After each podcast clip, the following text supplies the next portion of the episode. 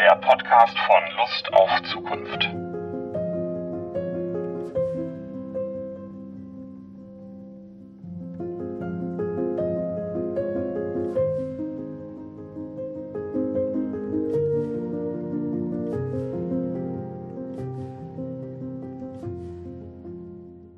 Erstmal finde ich interessant, dass in meiner eigenen Praxis das formelle Urheberrecht eigentlich nur selten eine Rolle gespielt hat.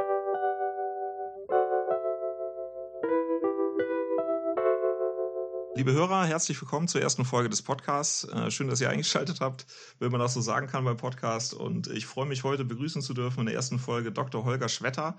Ähm, ich werde mit ihm mich jetzt äh, unterhalten über das Thema Urheberrecht. Äh, Artikel 13 ist ja gerade hart diskutiert in sämtlichen Foren sozusagen. Und ähm, genau, herzlich willkommen, Dr. Holger Schwetter. Hallo, schönen guten Abend oder guten Tag oder welche Uhrzeit ihr auch immer gerade habt. Genau, erste Frage, womit beschäftigen Sie sich denn beruflich? Und äh, natürlich auch dann so ein bisschen die, das, die hinführende Frage, wie kam es denn eigentlich dazu? Ja, ich versuche mich da mal kurz zu fassen. Also ich bin äh, Musikwissenschaftler mit dem Schwerpunkt populäre Musik und zugleich im Moment tätig auch als Berater für Musikerinnen, Kommunen und Investoren, die im Bereich der elektronischen oder populären Musik tätig sind oder tätig sein wollen. Ähm, ich bin selber auch Musiker und äh, war in den 1990er und 2000er Jahren äh, sowohl in der Rockmusik als auch in der elektronischen Tanzmusik unterwegs. Also als Veranstalter, DJ, Musiker, Labelbetreiber, VJ. Ich kenne also sozusagen den Musikmarkt so von der Independent oder subkulturellen Seite so aus jahrelanger Praxis.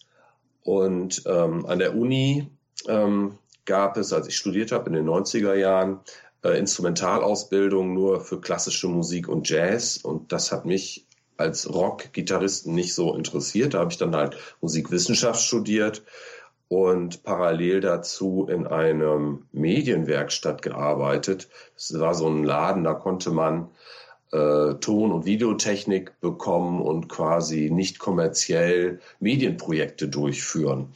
Und äh, wir haben vor allem den Nachwuchs sozusagen betreut. Und ich habe da das Tonstudio gemacht, aber auch schon damals Videoproduktion.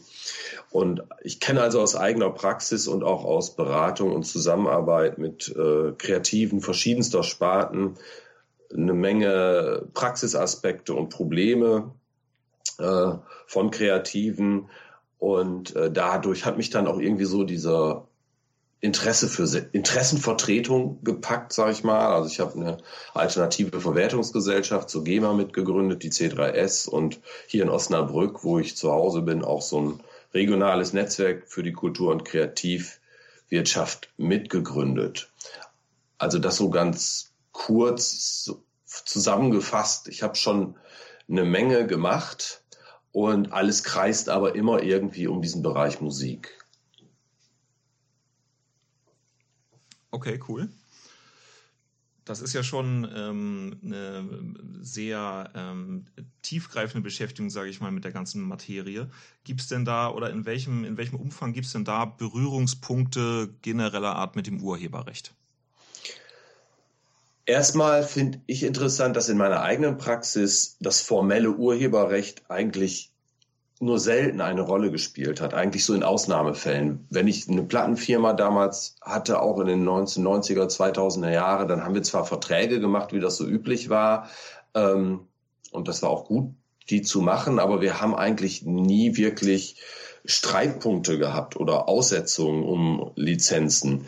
Interessant wurde das Thema für mich eher dann mit der Durchsetzung des Internets und der freien Softwarebewegung. Damals ging es also um die Frage, auf welcher rechtlichen Grundlage eigentlich Software erstellt, genutzt und verbreitet werden soll. Und die Leute, die sich damit beschäftigt haben, haben sich halt auch gefragt, was für gesellschaftliche Auswirkungen das eigentlich hat, je nachdem, wie man das reguliert. Und in den 2000er Jahren wurden dann diese Fragen in Bezug auf alle Formen digitaler Inhalte gestellt. Das nannte man dann Open Content. Und da wurde es dann für mich interessant, weil ich aus meiner eigenen Praxis auch bemerkt habe, dass die neuartige Verbreitung von Inhalten durch Nutzer im Internet eigentlich mit den alten Konzepten des Urheberrechts nicht gut zusammenpasst ne, und manches in Frage stellt. Und ähm, gleichzeitig wurden so Konzepte wie Kultur des Teilens diskutiert äh, und marktwirtschaftlichen Überlegungen gegenübergestellt. Also die Frage, soll das Internet einfach nach äh, kapitalistischen Prinzipien funktionieren oder tun sich da jetzt eigentlich neue Gemeinwesen, neue Öffentlichkeiten auf, die auch nach anderen Prinzipien funktionieren sollen? Und da wurde es dann für mich eigentlich erst wirklich interessant. Okay, ähm, das Thema des Open Content, kannst du da äh, was zu sagen? Was bedeutet das genau? Ja, die Idee von Open Content ist eigentlich der Versuch, Fragestellungen und Prinzipien aus der Open Source äh, und freien Softwarebewegung auf Kultur zu übertragen.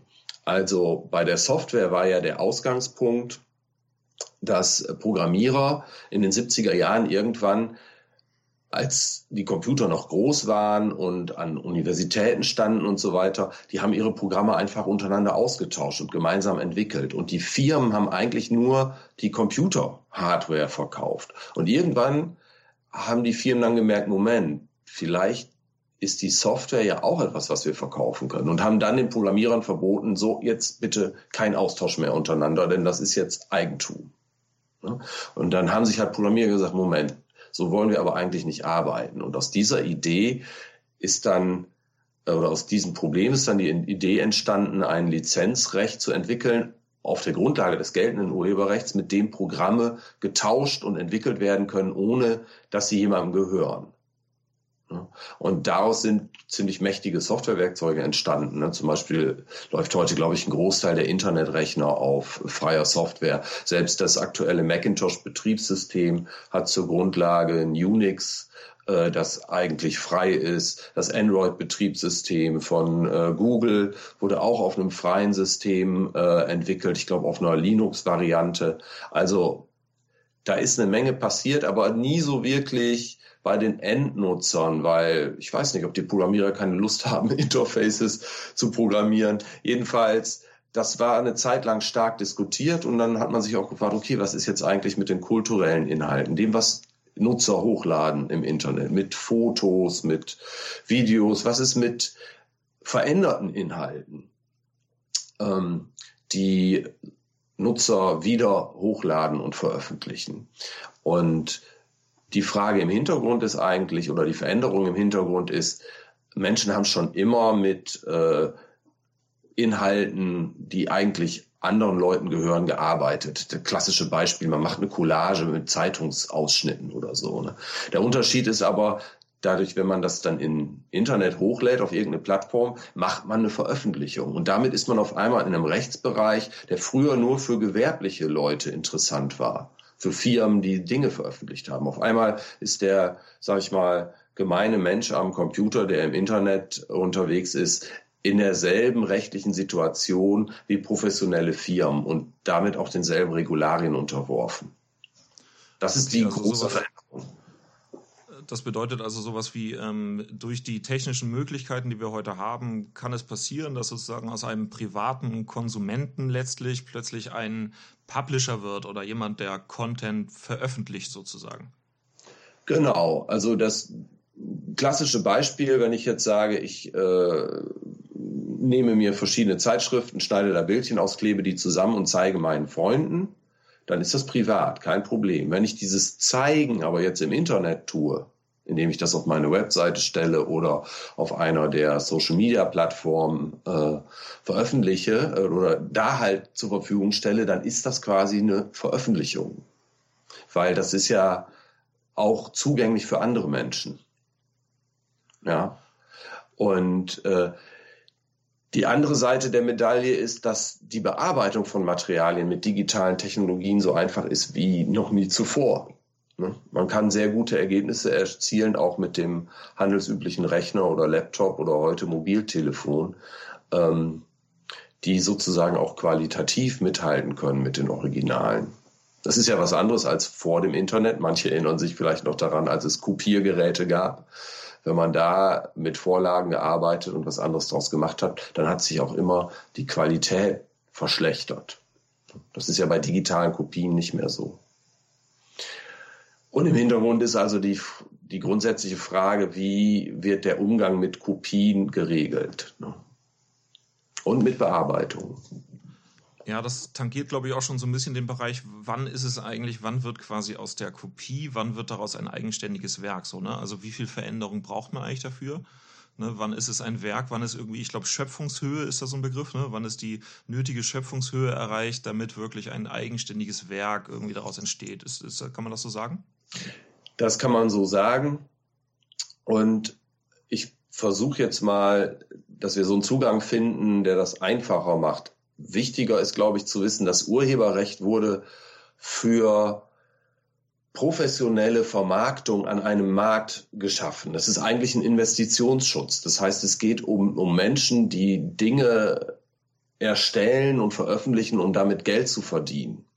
Ja, und diese Investitionen sollen vor Missbrauch und unerlaubter Nutzung geschützt werden die meisten Menschen, die im Internet Dinge hochladen, die sich vorher verändert haben, Beispiele, die berühmten Internet-Memes oder so kreative Formate wie das Mashup, wo man zwei oder mehrere Songs übereinander legt. Die meisten Leute, die das machen, machen das als Hobby. Die haben selber kein finanzielles Interesse damit. Sie sind aber diesen Kasten an Regularien unterworfen, der eigentlich für Menschen oder Firmen entworfen wurde, die ganz anders an die Sache rangehen. Wann, also wann, wann hatte denn das äh, Urheberrecht eigentlich seinen Ursprung? Also wann wurde das wirklich gesetzestechnisch etabliert in Deutschland? Deutschland ist äh, mit das letzte Land in Europa, in dem Urheberrechte wirklich etabliert wurden. Das hängt auch mit der Kleinstaaterei zusammen. Die ersten waren die Engländer, dicht gefolgt von den US-Amerikanern und dann in Kontinentaleuropa die Franzosen. Ähm, Im Ursprung ging es im Urheberrecht um die Regulierung von industriell hergestellten Kopien. Also im amerikanischen und englischen findet man das ja auch noch im Wort Copyright, also das Recht, Kopien zu erstellen. Im Kern ging es zunächst um Texte, literarische Texte, journalistische Texte. Und das Thema Investitionsschutz kann man da gut dran erklären, denn die Kernfrage war, wenn äh, ein Autor viel Arbeit in einen Text investiert und ein Drucker äh, Zeit und, und, und Geld darin, ein Werk zu drucken und bringt es raus, dann soll nicht gleich am nächsten Tag der Drucker zwei Straßen weiter den Text nehmen können und auch drucken und auf den Markt bringen können. Ja, weil dann hat sozusagen der äh, Drucker oder Verleger, der sich entschieden hat, diesen Text zu veröffentlichen, keine Möglichkeit wirklich ähm, die Kosten wieder reinzuholen, die er hatte und einen Gewinn zu machen. Und deshalb hat man gesagt, okay, wir führen zeitlich limitierte Schutzrechte ein. Wer einen Text herausbringt, darf zum Beispiel 15 Jahre lang der Einzige sein, der das tut. Andere, die das wollen, müssen eine Lizenz erwerben. So, das war also, und dann hat man aber gesagt, okay, nach 15 Jahren spätestens hat sich das amortisiert oder der Text ist sozusagen, das war die Idee, damals Teil des Allgemeinguts geworden, des Allgemeinwissens. Und dann heben wir diesen Schutz auf und dann darf es wieder jeder ähm, machen. Und das ist eigentlich so das Grundprinzip, das bis heute im Urheberrecht verankert ist. Ähm, die Idee einerseits, dass man Investitionsschutz hat und dass der andererseits aber auch eine Limitierung hat, damit alle anderen auch etwas damit machen können. Ja. Insofern ist der Begriff des Eigentums verwirrend.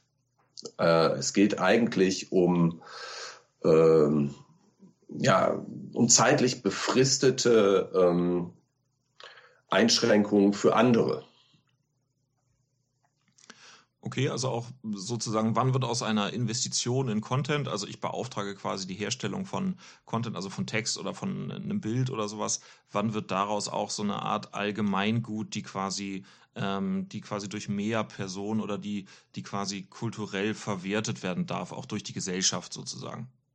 In, ähm, in England war das Prinzip tatsächlich die erste Schutzfrist sieben Jahre, weil ähm, damals war die Lehrzeit in England betrug sieben Jahre, wenn man einen Beruf erlernen wollte. Und man hat damals das Veröffentlichen von Texten mit der Bildung verglichen. Man hat gesagt, nach sieben Jahren ist das quasi, haben das alle gelernt, was da drin steht. Und dann müssen das auch alle benutzen können. Also die Idee war immer, dass Menschen, menschliches Wissen aufeinander aufbaut. Es ist ja nie isoliert, ne, sondern es steht in einem Kontext. Auch wir benutzen ständig äh, Wissen, das andere Leute generiert haben.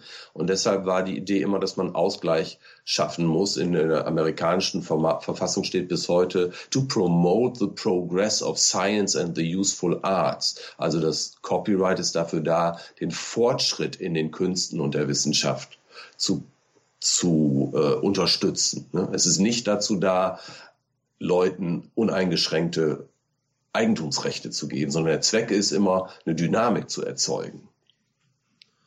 Okay, Und das also, ist eigentlich ein gutes Prinzip.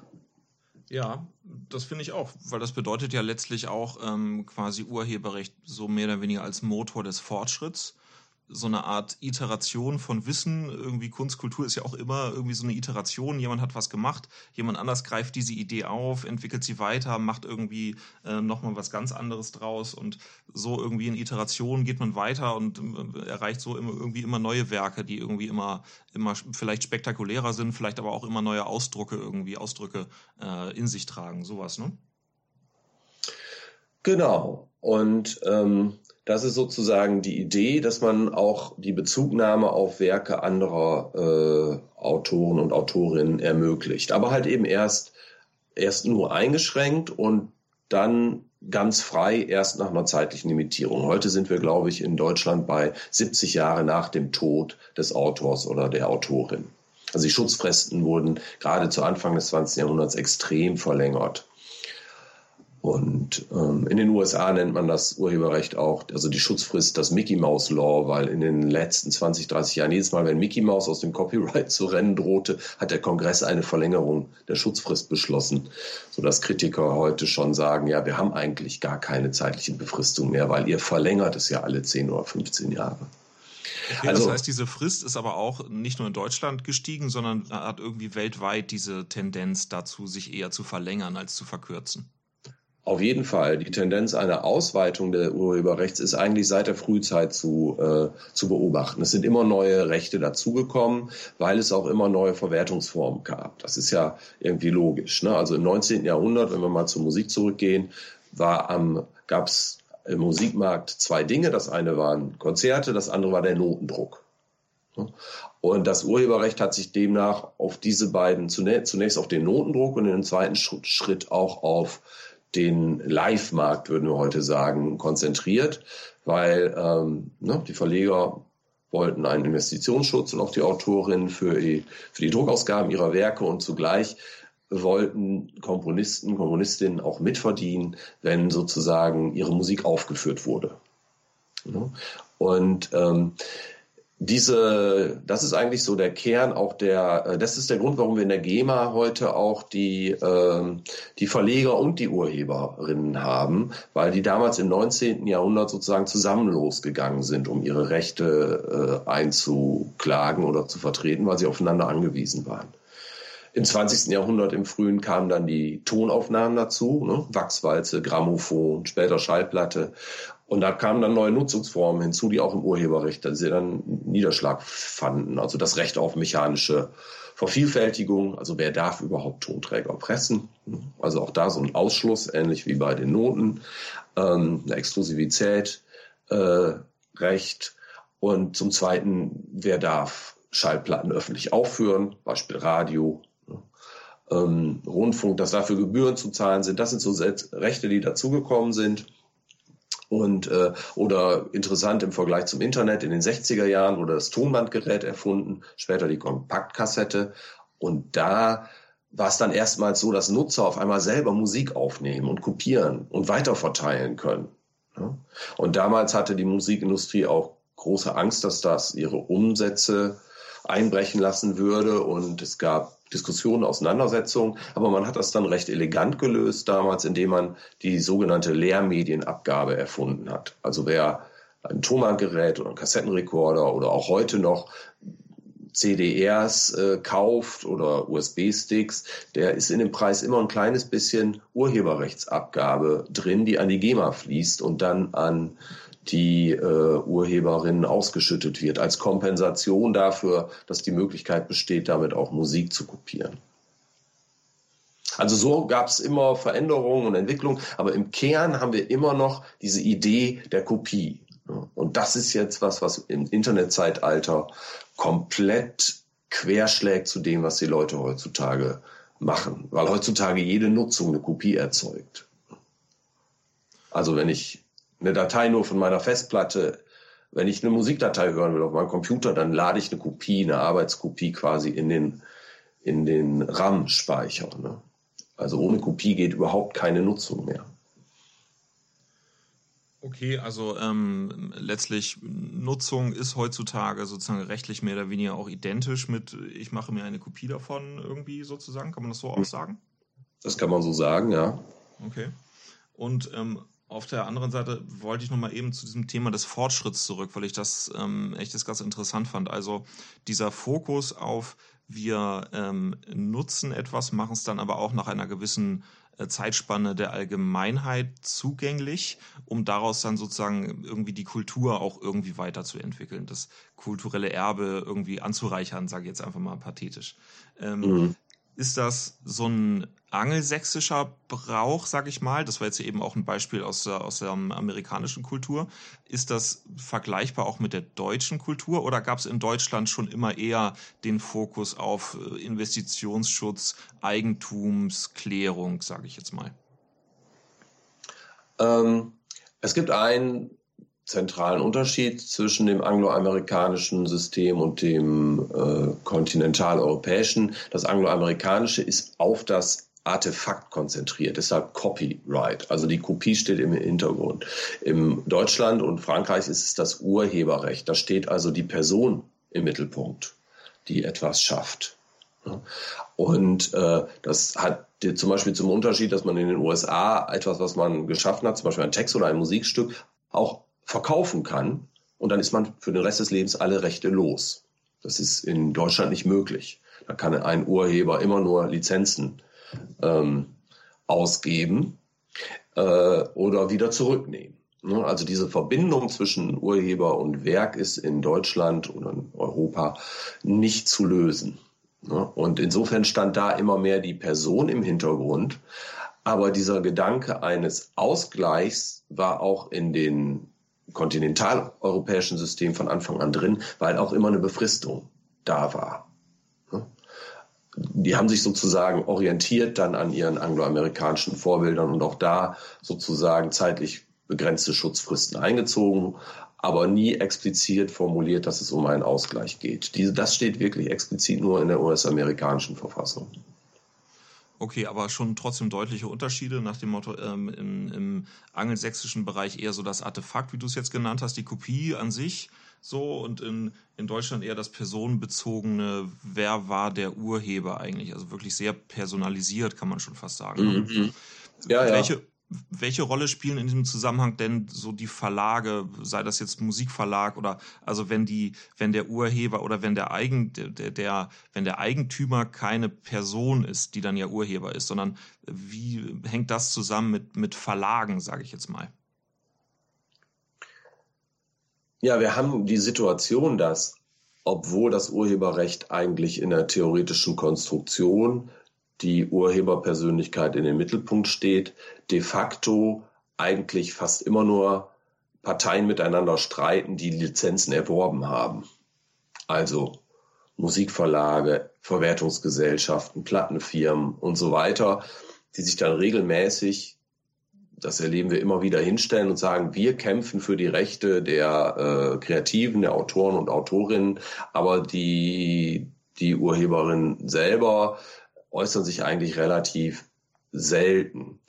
Und ähm, das ist ein schwieriges Spiel, weil ähm, selbst wenn ich theoretisch die Rechte ja habe und im Zentrum der Gestaltung stehe, ist ja die Frage, wie letztendlich die Verträge gestaltet werden, eine Frage der tatsächlichen Machtverhältnisse. Und wenn ich jetzt als, sag ich mal, Musiker äh, einen Vertrag abschließen möchte, der mir die Möglichkeit gibt, vielleicht ein internationales Publikum zu erreichen. Dann habe ich ja heute nur noch drei große Plattenfirmen und in der Regel habe ich dann keine große Macht, äh, sondern dann werden mir eigentlich eher die Bedingungen diktiert.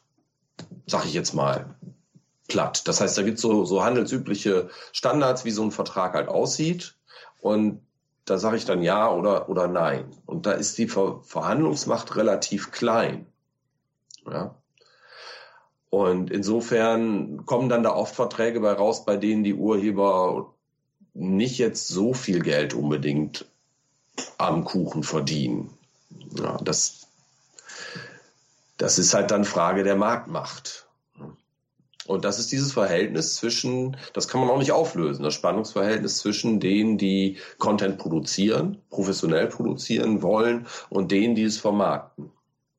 Die äh, natürlich eine, die Geld investieren und dafür auch was berechtigterweise zurückhaben wollen, die ein Risiko übernehmen, die oft in Vorleistung gehen für Promotion, Produktion und so weiter. Und ähm, die dann sozusagen auch äh, Lizenzrechte sammeln.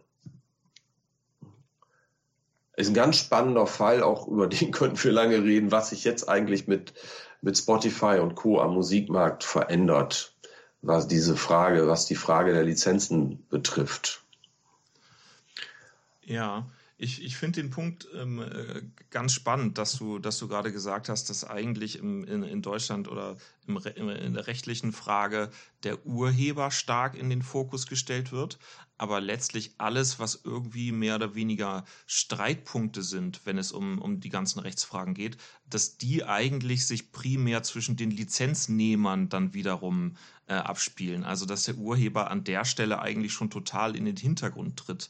Ist denn eigentlich das Thema Urheberrecht aktuell dann wirklich die fragliche Geschichte? Oder ist es eigentlich eher das Lizenzrecht, was da, was da für, für ganz viel Aufruhr momentan sorgt?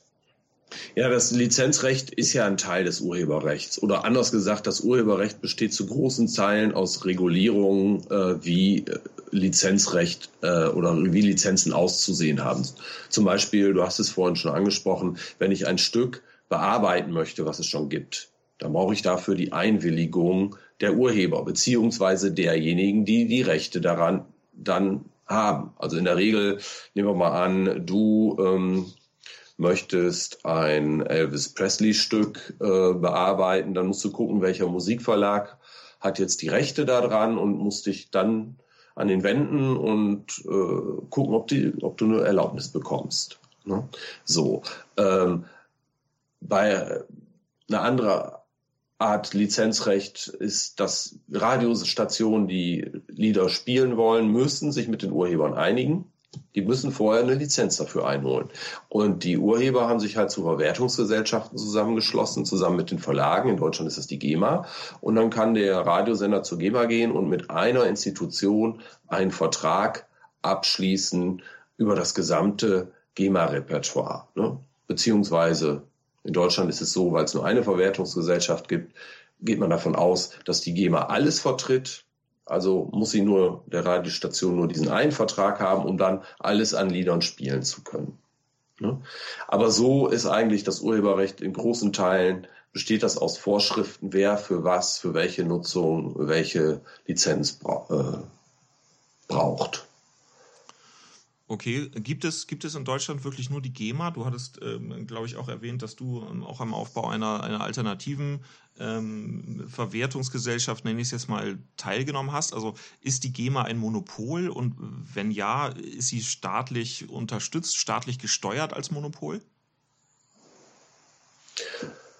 Die GEMA ist ähm, hat ein de facto Monopol, aber äh, gesetzlich wäre es möglich, dass es verschiedene Verwertungsgesellschaften gibt.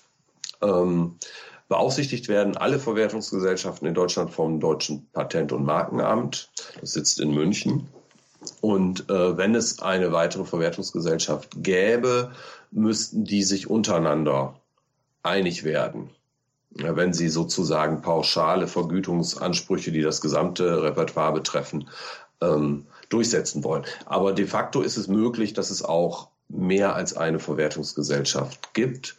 Und es gab auch immer wieder Ansätze dazu. Es gab in den 80ern schon mal einen Versuch, äh, eine Alternative zu GEMA zu gründen, der nicht funktioniert hat. Es gab dann mal ganz kurzfristig eine Verwertungsgesellschaft für Werbemusik, die von ehemaligen GEMA-Mitarbeitern gegründet wurde und die dann ganz schnell wieder in der Versenkung verschwunden ist. Die hatte tatsächlich eine Lizenz vom DPMA. Ähm, niemand, also es ist nicht leicht rauszufinden. Wir haben mal versucht, das zu recherchieren von der C3S aus. Warum die wieder verschwunden sind, man weiß es nicht. Ähm, und es gab dann halt auch in den letzten Jahren wieder deutliche Kritik an der GEMA, äh, gerade weil die so schwerfällig reagiert hat auf die digitalen Veränderungen. Und das war dann halt auch ein Impuls zu sagen, wir brauchen jetzt eigentlich eine Verwertungsgesellschaft für die ganzen kleinen Urheber, die ähm, im Internet unterwegs sind, für die ganzen kleinen Musiker und Musikerinnen, weil bei der GEMA ist es so, dass tendenziell eher das, was an den Rändern verdient wird, zu den Leuten gespült wird, die eh schon gut verdienen, als dass es umgekehrt wäre. Ne? Und da haben wir damals gesagt, hey, wir können doch heutzutage viel besser ermitteln, wer tatsächlich Musik nutzt und hört und deshalb viel genauer eigentlich mit den einzelnen Urhebern abrechnen. Das war eine der Ideen. Die andere war auch den äh, Musikern und Musikerinnen mehr Flexibilität in der Lizenzierung zu geben, als nur diesen einen Vertrag, den man bei der GEMA bekommt, so frisst jetzt unsere Bedingungen oder bleibt draußen, sondern dass man bei uns dann oder bei der C3S, ich sage noch uns, im Moment bin ich ja gar nicht mehr dabei, äh, dass man da dann ähm, Song für Song entscheiden kann, ob man das zur Verwertung reingibt und zu welchen Bedingungen. Okay. Ja. Cool. Ähm, wir haben jetzt auch so ein bisschen was ja gehört über das Thema technischer Fortschritt. Du hast vorhin auch gesagt, das Urheberrecht muss ja irgendwie immer auch mitwachsen mit den, mit den Medien, die, die sich ausbauen. Sozusagen ein neues Medium bedeutet auch, dass man eine neue Sparte im Urheberrecht irgendwie aufmachen muss. Ähm, da ist vielleicht ganz interessant, tatsächlich mal so, auf, so ein bisschen auf die Disruption der Musikindustrie äh, das Augenmerk zu legen, weil das war ja wirklich schon sehr beachtlich. Ne? Wenn ich mich ähm, erinnere, äh, noch vor irgendwie 20, 20 Jahren, ähm, da hat man wirklich damals noch, ich persönlich damals noch das Taschengeld gespart, um dann irgendwie es zu schaffen, sich mal das neue Album zu kaufen, was damals dann irgendwie 30 Mark gekostet hat oder so. Ähm, plötzlich war es damit ja vorbei. Plötzlich hat keiner mehr CDs gekauft, sondern es gab halt einfach den neuen Absatzkanal, wo die Musikindustrie sich aber auch sehr, sehr schwer getan hat, so, so mein Eindruck, äh, sehr, sehr schwer getan hat, äh, da irgendwie auch Fuß zu fassen und sich sich auf das digitale Zeitalter quasi einzustellen. Kann man, kann man das irgendwie grob skizzieren, wie, wie diese Disruption verlaufen ist? Wie, wie gab es da irgendwie Meilensteine oder so, die man, die man skizzieren kann? Ja, absolut. Also wir machen ja, das ist ja wirklich hier heute ein Elefanten-Podcast. Wir machen Riesenthemen in großen Schritten. Ähm, aber das kann man schon. Ähm, und zwar äh, wenn man nach den digitalen Disruptionen fragt, es wird oft vergessen, die allererste digitale Disruption war die CD. Ja, das war der erste digitale Tonträger damals noch und der hat erstmal für einen enormen Umsatzanstieg ähm, der Musikindustrie gesorgt, weil ähm, man die vermarktet hat mit der, mit der Argumentation viel bessere Qualität. Ihr könnt das tausendmal hören, ohne dass, anders als bei Schallplatten, die anfangen zu kratzen oder zu knacken. Und das hat tatsächlich dazu geführt, dass viele Leute sich ihre komplette Plattensammlung oder die wichtigsten Schallplatten auf CD nochmal neu gekauft haben. Und es gibt also so richtig mit der Einführung der CD geht die Kurve des Umsatzes nochmal steil nach oben. Und dann Mitte der 90er bricht sie ab. Und das fällt zusammen mit der, der breiteren Durchsetzung des Internets und äh, der Nutzung des MP3-Formats. Das ist dann sozusagen schon die dritte Disruption, weil die zweite, die auch oft vergessen wird, davor war sozusagen die digitale Distributionstechnik. Also, dass du und ich jetzt hier sitzen und einen Podcast aufnehmen können, hat ja damit in, in hörbarer Qualität damit zu tun, dass wir die digitalen Schnittsysteme haben, äh, an die wir Mikrofone anschließen können, dass wir sozusagen nur mit einem Bruchteil der Kosten professionell produzieren können, den, äh, der in den 70er oder 80er Jahren nötig gewesen wäre. Das heißt, die zweite Revolution war eigentlich die der Produktionstechnik, die ab den späten 80er Jahren enorm viele kleine Produzenten auf den Markt gebracht hat und für eine ganz lebendige Musikszene gesorgt hat, weil äh, ganz viele Menschen in sogenannte Bedroom Producer nannte man das damals, also Schlafzimmerproduzenten, äh, die quasi in ihren WG-Zimmern sozusagen Produktionen gemacht haben, die absolut professionell waren, im Club funktionieren und so weiter. Das war quasi die zweite digitale Disruption. Die dritte war dann MP3 und Internet. Und da ging dann sozusagen äh, die Umsatzkurve der Musikindustrie nach unten. Und die ersten zehn Jahre waren eigentlich davon gekennzeichnet, dass die Tonträgerindustrie versucht hat, dieses Phänomen einfach mit Verboten unter Kontrolle zu kriegen. Also indem man es illegal gemacht hat, die äh, Nutzerpraktiken, MP3s zu teilen, die Tauschbörsen wurden kriminalisiert, ähm, Nutzer erhielten Abmahnungen. Das ging eigentlich zehn Jahre lang so. Und da hatte die Industrie wirklich überhaupt kein Rezept, konstruktiv damit umzugehen. Vorschläge lagen damals zuhauf auf dem Tisch. Es gab Leute, die haben gesagt, naja, wenn die Leute euren Vertrieb übernehmen, also per File-Sharing, ich weiß nicht, ob sich daran noch jemand erinnert, dass jeder quasi auf seinem Computer Musikdateien hat und man hat ein Programm, mit dem man die untereinander kopieren kann, dann sollten doch die äh, Plattenfirmen ihre Marketing-Kampagnen äh, ändern und sollten sozusagen die File-Sharer am Vertrieb beteiligen und dafür quasi ein Preissystem auf das File-Sharing aufsetzen. Es gab ganz verrückte Ideen, aber das fiel alles auf taube Ohren, sondern damals hat man geglaubt, wir kriegen das unter Kontrolle und retten unseren alten Markt, indem wir sozusagen diese neuen Nutzerpraktiken kriminalisieren. Das hat nicht besonders gut geklappt und äh, man hat dann doch sozusagen auch einen legalen MP3-Handel etablieren können. Und dann kam sozusagen der vierte Einbruch, äh, das waren dann die Streaming-Dienste, ne? so wie äh, Spotify, iTunes bietet das ja auch an ähm, und andere, die sozusagen jetzt ein ganzes Repertoire, ein Riesenrepertoire für eine monatliche Abo-Gebühr zur Verfügung stellen man kauft die Musik dann nicht, sondern man kauft nur eine Lizenz, dass man die Stücke hören darf, solange wie der Vertrag läuft. Also in dem Moment, wo man den Vertrag wieder löst. Mit einem Streaming-Anbieter ist auch der Zugang zu der ganzen Musik für einen weg. Ähm, das hat dann dazu geführt, dass in Ländern wie Schweden, wo Spotify zuerst erfolgreich war, der, der Rest des Tonträgermarkts dann völlig eingebrochen ist. Das waren, sind so meiner Meinung nach kurz zusammengefasst die vier wichtigsten Schritte auf der Seite des Musikvertriebs und Produktion. Ja, okay, ganz interessant, weil ähm, das, also CD als digitales Medium hatte ich ehrlicherweise jetzt auch gar nicht auf dem Zettel. Deswegen habe ich eben kurz gestutzt, aber das ist natürlich so, ne? Äh, da war wirklich zum, zum ersten Mal wirklich ein, ein Medium, auf dem quasi Musik nicht in analoger Form und damit irgendwie sich abnutzend gespeichert äh, wurde, sondern tatsächlich in, in digitaler Form. Dann im nächsten Schritt so diese digitale Tontechnik, äh, die, die es quasi jedem mehr oder weniger erlaubt hat, äh, da quasi auch zu partizipieren als aktiver Produzent.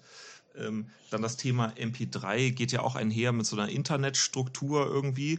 MP3s mhm. kannst du ja auch nur austauschen, wenn es auch irgendwie Internetverbindungen mit, mit irgendwie Bandbreite gibt äh, und das halt nicht mehr auf dem 14, 14.4er Modem irgendwie stattfindet.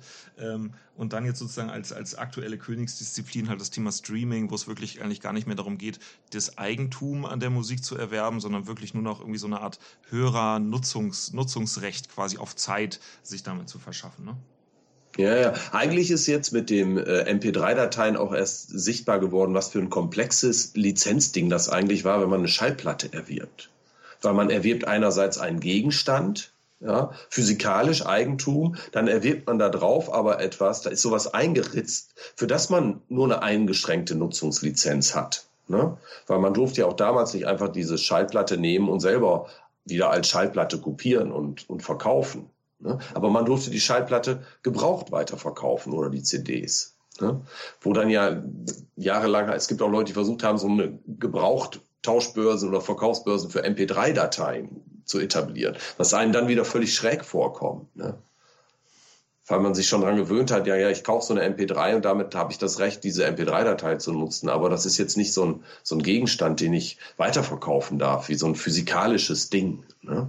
Also eigentlich war so ein Tonträger eine ziemlich komplexe Mischform von Lizenzen, ne? äh, die wir jetzt wieder los sind damit, dass wir das als Dateien haben. Wie, wie ist es denn was hat denn diese, was hat denn diese Entwicklung eigentlich mit den, mit den eigentlichen Urhebern gemacht? Also Ähm, wir haben es eben nochmal gehört, Urheberrecht irgendwie, derjenige, der das Werk hergestellt hat, steht da eigentlich halt so im Fokus. Jetzt haben wir auch gerade über die Musikindustrie als Ganzes irgendwie gesprochen. Aber was hat denn diese Entwicklung wirklich mit dem Künstler, mit dem Autor gemacht? Wie, ähm, wie sind die sozusagen in, diesem, in dieser Sinuskurve des Auf und Ab, wie sind die da drin irgendwie klargekommen? Hm. Ja, das hat mich äh, besonders interessiert und deshalb habe ich 2014 meine Doktorarbeit dazu abgeschlossen zu der Frage, wie eigentlich unabhängig tätige Musikerinnen mit diesen digitalen Vertriebswegen und auch mit dem Urheberrecht um, umgehen. Also die Frage, machen Leute, die in der GEMA sind, es anders als solche, die Open Content Lizenzen benutzen? Und ähm, da habe ich dann eine Studie gemacht in Deutschland und in den USA, weil ich wollte Leute in verschiedenen Karrierestufen befragen und habe gesehen, wirklich etablierte Musikerinnen, die ihr Geld verdienen mit Open Content lizenzierter Musik. Also Creative Commons ist da das Stichwort als erfolgreichster Lizenzbaukasten. Die gab es damals nur in den USA. Und deshalb habe ich das als Vergleichsland mit reingenommen. Und äh, pauschal gesagt, unterm Strich habe ich gemerkt, dass das Urheberrecht, so wie ich es aus meiner eigenen Praxis auch kannte, gar, gar nicht so viel praktische Auswirkungen darauf hat, wie viel Geld die einzelnen Leute verdienen. Und dass die am erfolgreichsten sind, die einfach einen pragmatischen Mix an Lizenzierung äh, machen, der ihrer jeweiligen Zielgruppe angemessen ist. Ganz egal, ob der jetzt urheberrechtlich wirklich konsistent ist oder nicht. Also in den USA gibt es Leute, die nutzen Creative Commons Lizenzen und sind bei einer Verwertungsgesellschaft, die diese Lizenzen aber gar nicht verträgt vertritt, aber das fällt niemandem auf, es ist gar kein Problem. Das funktioniert in den unterschiedlichen Teilmärkten dann jeweils, auch wenn es eigentlich äh, rechtlich gar nicht konsistent ist. Ne? Aber tatsächlich merkt man, dass, dass sich so eine pragmatische Umgehensweise am besten eignet, damit klarzukommen. Und zumindest aus den Befragungen habe ich herausgehört, dass die ökonomische Situation der Leute, die auf einer frühen Karrierestufe stehen und auf einer mittleren, sich gar nicht großartig geändert hat durch den digitalen Umsonstvertrieb von Musik. Das liegt aber auch daran, dass diese ökonomische Situation schon vorher ziemlich bescheiden war. Ja. Verändert hat sich's für erfolgreiche, etablierte Künstler, die tendenziell eher weniger verdienen als früher. Und ähm, weil da die, die merken, dass, dass diese Teilmärkte teilweise äh, zusammenbrechen oder nicht mehr so gut funktionieren. Aber für Leute, die gerade starten, ist es eigentlich, es ist eine prekäre Situation und denen nützt das Urheberrecht herzlich wenig sowohl in ihrer Ausgestaltung, in der Ausgestaltung als äh, vor dem Internet als auch jetzt. Wo ist denn bei den Leuten, die jetzt gerade in einer ganz frühen Phase der Karriere sind, wo liegt denn für die üblicherweise der Fokus? Ist es wirklich, dass sie quasi Sachen verkaufen wollen oder geht es denen mittlerweile um irgendwie, wie oft werden meine Songs auf Spotify gestreamt? Oder ist es wirklich eher so ein Thema, ich möchte erstmal bekannt werden, deswegen irgendwie so im Selbstmanagement gebe ich deswegen meine Sachen vielleicht auch erstmal gratis raus oder lade die auf Soundcloud hoch oder wie die, wie die Börsen heute alle heißen, sage ich mal. Ähm, kann man das sagen? Wo, wo haben die ihren Fokus? Absolut. Also das ist, ähm, man kann absolut sagen, dass sich dieser Fokus verschiebt je nach Karrierestufe. Also in der frühen Karrierestufe sind die Leute daran interessiert, bekannt zu werden, dass sich die Musik verteilt. Das ist ein Grund, warum Leute dann auch oft gerne Creative Commons Lizenzen nutzen oder gar nicht genau hingucken, ähm, wo sich ihre Musik ähm, verteilt, beziehungsweise sich freuen, wenn die irgendwo auftaucht und denken gar nicht so sehr daran, das zu verbieten oder zu kontrollieren. Das ändert sich dann, ähm, je weiter, je erfolgreicher Leute werden und am anderen Ende bei den erfolgreichen Künstlern und Künstlerinnen ist es so, dass sie vor allem Interesse daran haben, ihre Nutzung zu kontrollieren und zu maximieren, wo sie Geld verdienen können mit der Musik das ist ja auch naheliegend irgendwie. Interess interessant ist auch, dass wenn Künstler oder Musikerin im Verlauf ihres Lebens durch diese Karrierestufen wechseln. Also es kann ja auch jemand mal erfolgreich sein und zehn Jahre später sich wieder auf einem viel niedrigeren Karriereniveau wiederfinden,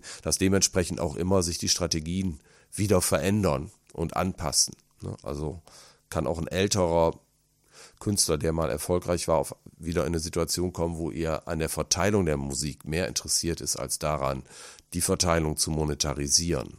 Ja, Musikverlage haben heutzutage nur noch eine begrenzte Wichtigkeit. Die sind längst nicht mehr so zentral wie im 19. Jahrhundert. Im 20. Jahrhundert wurden die Plattenfirmen ganz wichtig als äh, Tonträgerhersteller. Die sind heute auch nicht mehr so wichtig, aber sie sind oft immer noch die Institutionen, die sozusagen Künstlerkarrieren zentral steuern. Vielleicht eher noch als die Musikverlage, die sich eher spezialisiert haben heute auf äh, Lizenzierung, auf spezifische Formen von Lizenzierung. Zum Beispiel, wenn äh, in England immer Sync-Lizenzen, wenn, wenn Lieder in der Werbung oder in Filmen genutzt werden.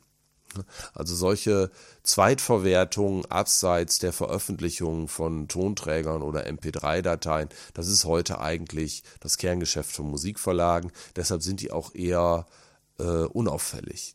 Das heißt nicht, dass da kein Geld verdient wird. Es gibt Marktsegmente, wo Musikverlage wichtig sind und dann auch gut funktionieren. Ne? Zum Beispiel gerade Film- und Fernsehlizenzierungen.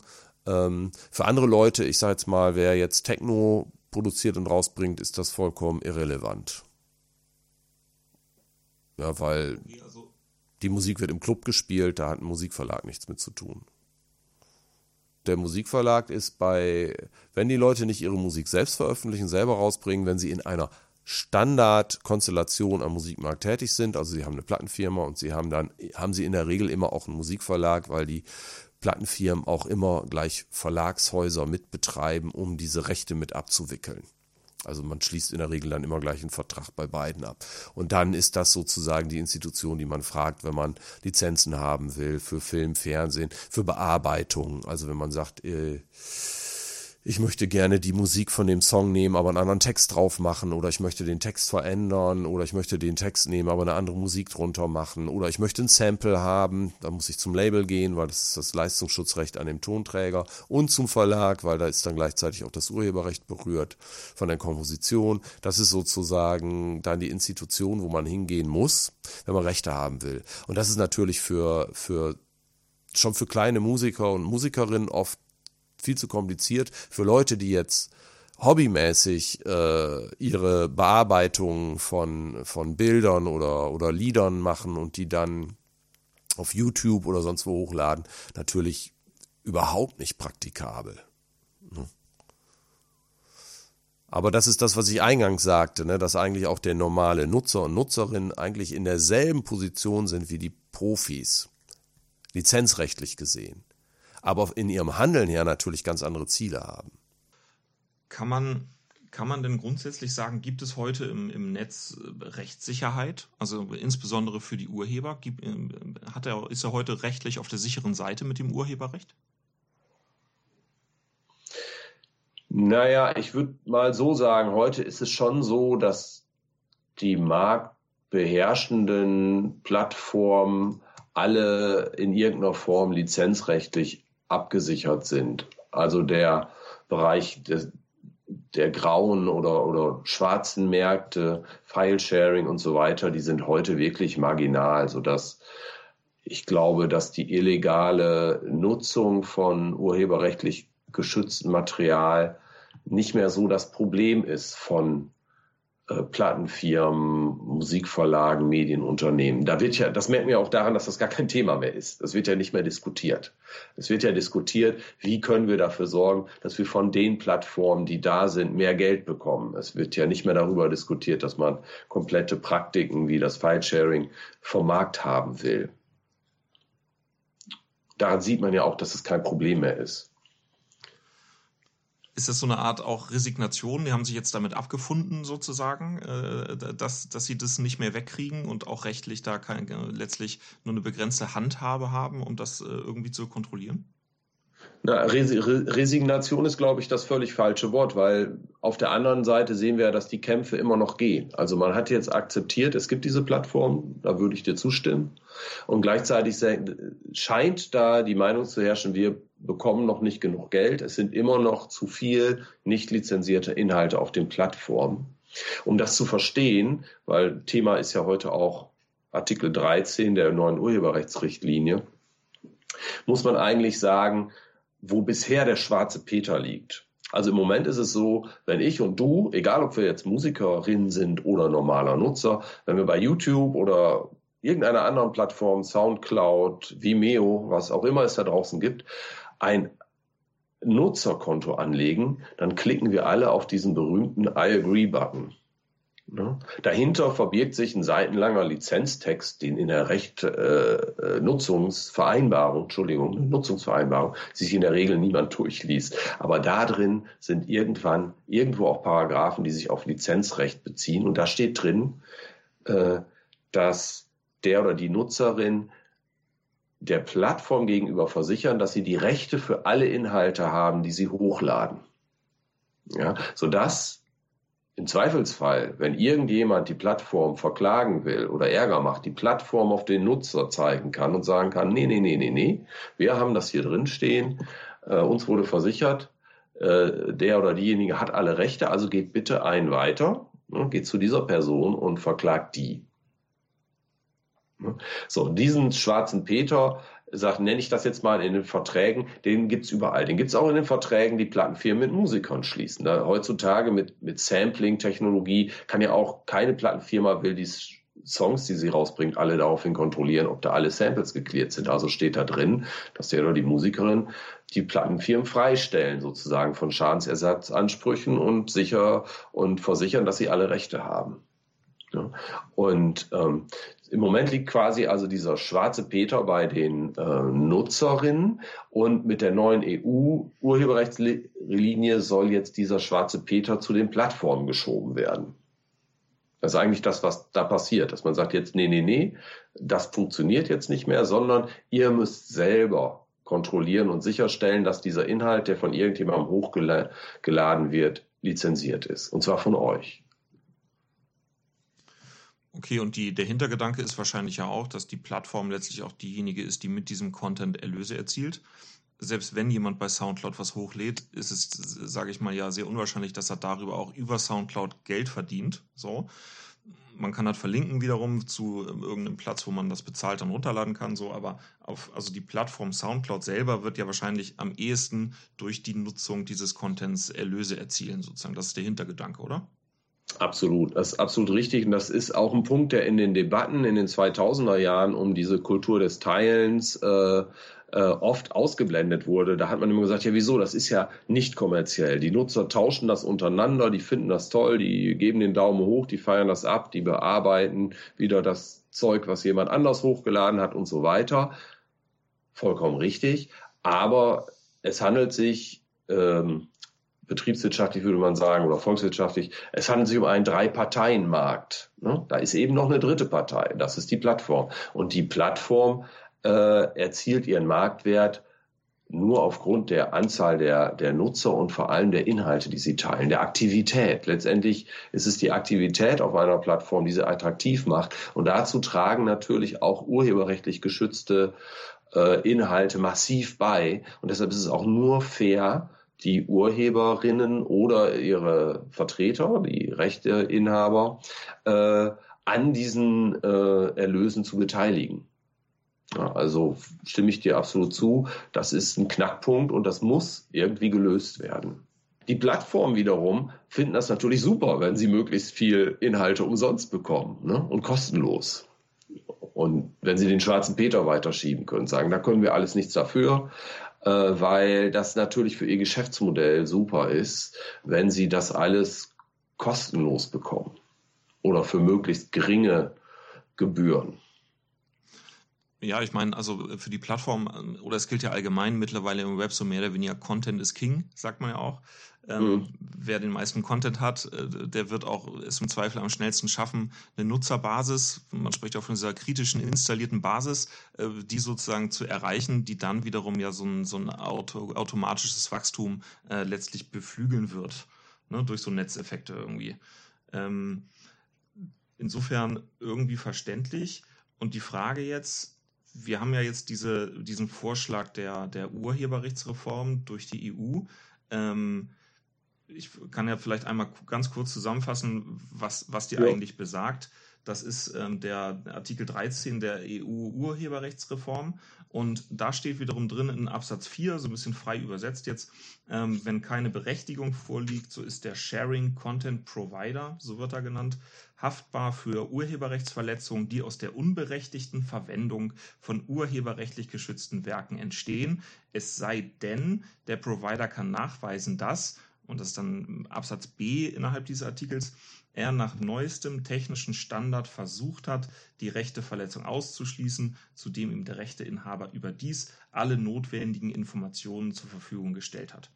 So, und ähm, die Kritiker spinnen das weiter nach dem Motto, alleine bei YouTube werden, glaube ich, pro Minute 400 Stunden Video hochgeladen. Es gibt einfach de facto keine manuelle Möglichkeit, diese Massen an Dateien und diese Massen an Spielzeit ähm, durchzuforsten. Die Konsequenz muss also sein, da muss irgendwie ein Automatismus, ein Algorithmus, ein automatisierter Filter irgendwie ähm, ähm, zum Tragen kommen, der das quasi, äh, der das quasi kontrolliert und automatisiert regelt. So, ähm, das ist so ein bisschen die Grundlage. Und deswegen jetzt die anschließende Frage, ähm, ist dieser Vorschlag ähm, der EU-Urheberrechtsreform, ist der eigentlich dazu, ist der aus deiner Sicht dazu geeignet, den Künstler besser zu stellen oder beziehungsweise auch diese, diesen schwarzen Peter, wie du es eben genannt hast, von dem Nutzer in Richtung der Plattform rüberzureichen? Funktioniert das damit? Ja, den schwarzen Peter weiterzuschieben wird damit äh, funktionieren. Das äh, wird dann ja sozusagen festgeschrieben, dass eben, äh, du hast es vorgelesen, bei unberechtigter Verwendung von urheberrechtlich geschützten Werken, also sprich Dinge, die hochgeladen wurden, ohne dass äh, die Person oder die Plattform die Lizenz dafür haben, äh, der Provider dafür sorgen muss, dass das verschwindet. Und in dem Wort neuester technischer Standard steckt ja schon der ominöse Upload-Filter mit drin. Der anders ist das auch nicht zu machen. Jeder, der was anderes behauptet, äh, hat das noch nicht ganz durchblickt oder will die Leute in die Irre führen. Und ähm, der Punkt ist ja auch, wir haben diese Upload-Filter bereits. Die sind ja schon längst in Aktion. Ja, ähm, große Plattformen filtern schon jetzt Inhalte, die hochgeladen werden auf mögliche Urheberrechtsverletzungen und gleichen das ab mit Datenbanken von in Inhalten, die wieder sind wir bei der Machtfrage, nur die Inhalte der großen Medienunternehmen beinhalten. Wenn ich jetzt, nehmen wir mal an, ich hätte eine Plattenfirma mit drei Künstlern, wenn ich bei YouTube anklopfe und sage, hier, ich habe hier fünf Tonträger, könnt ihr die mal mit in euren Upload-Filter reinnehmen? Da werden die sagen, sorry, also, also da wird niemand antworten. Ne? Da, ist, äh, da sind natürlich tendenziell erstmal, wird das geschützt, was wieder aus den großen Quellen kommt. Und Punkt zwei ist, das ist auch jetzt schon in der Praxis drin, diese Filter sind natürlich tendenziell immer zu scharf eingestellt. Sprich, es ist für die Provider besser, wenn die einen Film oder zwei zu viel sperren, als einen zu wenig. Ja, weil der eine zu wenig kann Ärger bedeuten. Hm? Dass dann die Rechteinhaber kommen, also die großen Medienunternehmen sagen, hier, ihr wolltet das doch sperren, aber wir haben da was gefunden. Und das bedeutet, ich höre das immer wieder, äh, so vereinzelt gibt es immer wieder Fälle, wo Leute Werke hochladen, an denen sie alle Rechte haben und die werden gesperrt. Und dann ist es unglaublich schwierig, das rückgängig zu machen. Überhaupt, zwar gibt es da so automatisierte Dialoge, aber bis man dann mal wirklich sich ein Mensch das anschaut und das wirklich vergleicht, ja, äh, oder guckt, warum hat denn der Filter hier falsch entschieden, müssen wir das zurücknehmen. Es ist ein sehr mühevoller Prozess. Und das ist halt eben auch eine berechtigte Kritik an den Upload-Filtern. Die menschliche Kreativität ist so komplex, dass der Umgang mit dem Material so komplexe Resultate hervorbringt, dass eine Software gar nicht richtig entscheiden kann in jedem Fall, ist das jetzt legal oder illegal? Ist das jetzt eine ungerechtfertigte Bearbeitung oder ist es, das Urheberrecht lässt ja die Lücke in Deutschland, ist es eine Parodie? Ja? Ist es eine satirische Bearbeitung? Die darf dann wieder äh, durch ohne äh, Lizenz, äh, dass man eine Lizenz dafür braucht. Sowas kann eine Software unmöglich entscheiden. Und das alles haben wir jetzt schon in der Praxis. Jetzt wird lediglich die Verpflichtung soll erweitert werden, äh, das bindend für alle einzusetzen. Ja. Okay, also so ein bisschen der, der Shift auch ähm, hin, ähm, sozusagen einerseits hin zu, die Plattform ist dafür verantwortlich und andererseits sagst du aber auch, dass diese Filter irgendwie auch das, dieses Thema der künstlerischen Zweitverwertung, nenne ich es jetzt mal, ne? du hast es gerade als, als so Parodie oder Satirik bezeichnet, dass da im Zweifel natürlich auch die, die, die, die Schwäche des Algorithmus liegen wird. Er erkennt dann irgendwie die Struktur des Originals, äh, erkennt aber diese künstlerische Weiterentwicklung daran nicht. Oder er kennt eine und hält sie halt für eine erlaubnisfristige, pflichtige Bearbeitung, hat aber genau diese Datei nicht in seiner Datenbank und sagt deshalb, oh, liegt wohl keine Erlaubnis vor, ich sperre das. Also, na, also da gibt's äh, jede Menge Klärungsbedarf, jede Menge Feinheiten in der, in der kreativen Praxis, die so ein äh, Roboter nicht äh, abbilden kann. Und wie gesagt, tendenziell werden da auch wieder die Kleinen, die eh ja immer schon die sind, die eher schlechter verdienen und weniger verdienen, sind bei dieser ganzen Regelung als Kreative außen vor und als Plattform, das ist ja dann die zweite Kritik, werden die dann abgeschossen. Also ich kenne Beispiele, es gibt zum Beispiel in Deutschland eine Plattform, auch in Hamburg sitzt die lustigerweise punkfoto.de, wo äh, jemand über Jahre tausende Fotos aus den 70er und 80er Jahren aus der deutschen Punk-Szene ähm, gesammelt hat und der hat die Seite äh, vor einem halben, dreiviertel Jahr schon hinter verschlossene Türen gepackt. Da kommt man jetzt nur noch äh, rein mit begründetem Login und zu sagen, ich will, weil ich habe dieses und jenes Interesse, weil der Betreiber auch sagt, wenn ich kann nicht die Rechte an all diesen Bildern haben, die auch die Nutzer hochgeladen haben. Ne? Wie, wie, soll, wie soll so jemand das sicherstellen bei Hobbyfotografien aus den 80er Jahren? Äh, wie soll er da feststellen, ob jeder, der da ein Foto hochlädt, auch tatsächlich die Rechte daran besitzt? Okay, also das finde ich ein, ist ein extrem wichtiger Punkt. So ein Ungleichgewicht wiederum sozusagen hin zu den großen Playern, nenne ich es jetzt mal. Ne? Ähm, das ist heute so, hast du eben angedeutet. Ähm, da gibt es schon irgendwelche ähm, Algorithmen, die letztlich auch auf maschineller Ebene ihren, den Content dieser Plattform durchforsten und gucken, ob da irgendwelche Verstöße festzustellen sind. Da muss man sich wahrscheinlich irgendwie einkaufen. Da gibt es irgendwie Verträge. Die großen Plattenfirmen können das sicherlich dann machen. Die ähm, sorgen dann dafür, dass, dass ihre Stücke sozusagen in diesen äh, Filtermechanismen enthalten sind. Die kleinen wenn ich die jetzt so verstanden habe, schaffen das kaum. Ist das auch ein Risiko, dass das dann auch wiederum äh, bei, dem, äh, bei der Umsetzung der EU-Urheberrechtsreform eine Rolle spielen kann, dass die Kleinen quasi davon also nicht betroffen sind oder schon mal gar nicht davon profitieren werden, weil sie einfach nicht enthalten sind, zumindest am Anfang? Das kann ein Problem sein, ja. Das kann man natürlich auch irgendwie regeln, weil auch die Kleinen brauchen ja Aggregatoren, um bei den großen Plattformen, also wie iTunes oder Amazon Music oder sonst wie überhaupt verfügbar zu sein. Aus solchen Datenbanken kann sich natürlich auch so ein Algorithmus bedienen. Ähm, die Frage ist, ob das dann auch so gemacht wird, ähm, weil, wie gesagt, wer, wer Marktmacht hat, und da kann ich aber nur spekulieren, äh, da ist man dann fast so Wirtschaftskriminologe, also nicht weil es kriminell ist, sondern weil man sich in die Psychologie von Unternehmen reindenken muss, zu sagen, wenn ich jetzt, sagen wir mal, äh, zu einer der großen Firmen gehören würde, die 80 Prozent des wirtschaftlich relevanten Repertoires haben, dann würde ich mich natürlich freuen, wenn die anderen 20 nicht dabei sind, weil dann kann ich, dann verhandeln wir bei dem Geld, was am Ende dann ausgeschüttet wird, ja auch nur über meine 80 Prozent. Ne? Also von daher gibt es da auch Player am Markt, die kein großes Interesse daran haben, so eine Gleichheit herzustellen. Deshalb ist ja der Gesetzgeber für den Ausgleich zuständig. Ich persönlich glaube, nach all meiner Beschäftigung mit diesem Phänomen, dass das Verschieben des schwarzen Peters überhaupt kein Problem lösen wird. Die Frage ist eigentlich, wie kriegen wir den schwarzen Peter aus dem Spiel? Okay, also da geht es jetzt ein bisschen auch um alternativen Vorschlag, wenn ich das richtig raushöre. Ne? Also nach dem Motto, anstatt diesen schwarzen Peter von A nach B zu verschieben, in diesem Fall jetzt vom Nutzer in Richtung der Plattform, wäre es eigentlich ja das Beste, den schwarzen Peter komplett aus dem Spiel zu nehmen. Ne? Das, dann gibt es nur noch ein Quartett, aber den schwarzen Peter, der ist sozusagen weg. Hast du, hast du da einen Vorschlag? Was, was wäre da eine Idee? Es gibt eine Möglichkeit, die auch schon, das ist jetzt nicht meine Idee, die wird länger diskutiert, äh, scheint mir aber wirklich im Kern der ganzen Sache zu liegen. Und das ist die sogenannte Erlaubnispflicht für derartige Internetnutzung. Und der zweite Punkt, der immer auch eine Rolle spielt bei den ich sagte es schon, nutzergenerierten Bearbeitungen. Im Bearbeitungsrecht ist es auch so, dass man bislang eine Erlaubnis Pflicht hat. Das heißt, man muss die Erlaubnis dafür bei den Urhebern einholen. Das muss nicht so sein. Man kann das auch auf eine andere Art regeln. Die hat im Deutschen dieses ganz schlimme Wort Zwangslizenz.